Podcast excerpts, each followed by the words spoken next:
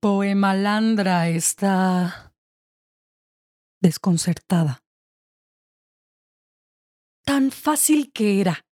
Me eliminó de su historia seleccionando la opción Unfriend, sección seguridad emocional. Bloquear a este contacto. Aceptar, aceptar, aceptar la pérdida. Se volvió invisible. Me volvió invisible.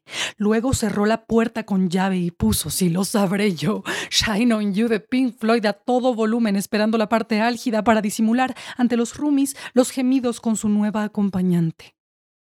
Y yo que todavía activaba de vez en cuando la contestadora solo para poder oír su voz diciendo tonterías.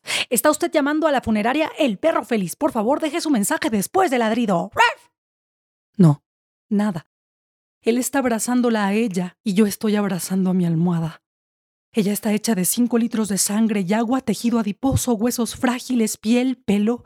Mi almohada, de algodón 50% poliéster y plumas sintéticas, casi casi un ave pero una vez perecedera y mi almohada, eterna, etérea, aérea, mi almohada tan mía y tan morada, tan abrazable y tan poco exigente, solo me pide por escrito que la lave a mano, siempre suave conmigo, siempre disponible, siempre escucha, como quisiera ser yo misma una almohada para alguien y desplumarme alegremente en una guerra de almohadazos.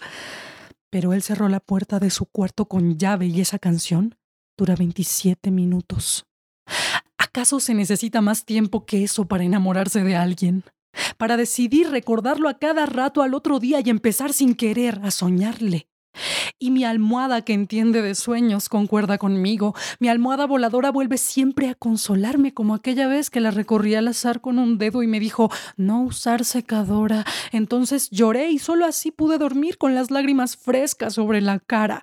Y todo porque cambió de repente el paisaje de una pantalla. Tan fácil que era matar, borrar, borrar así a alguien en vida y ocultar a clics tantos años. Quemar las postales públicas, la evidencia de lo que nos dimos, mi monumento a la locura de haberlo tenido frente a mí cada mañana tanto tiempo, tantas risas y ahora tanta nada. Como quisiera ser yo misma esa canción o una canción cualquiera, porque al menos una canción, siempre, siempre descaradamente, puede volver a empezar. Hola, soy Sofía Gabriel, actriz y cantante, y esto es Poemalandra un proyecto de poemas al vuelo que escribo y digo sin mucha premeditación. Si tú también tienes algún poema y no te has atrevido a sacarlo de la libreta, cuéntamelo. Mándame un mensajito por Instagram a arroba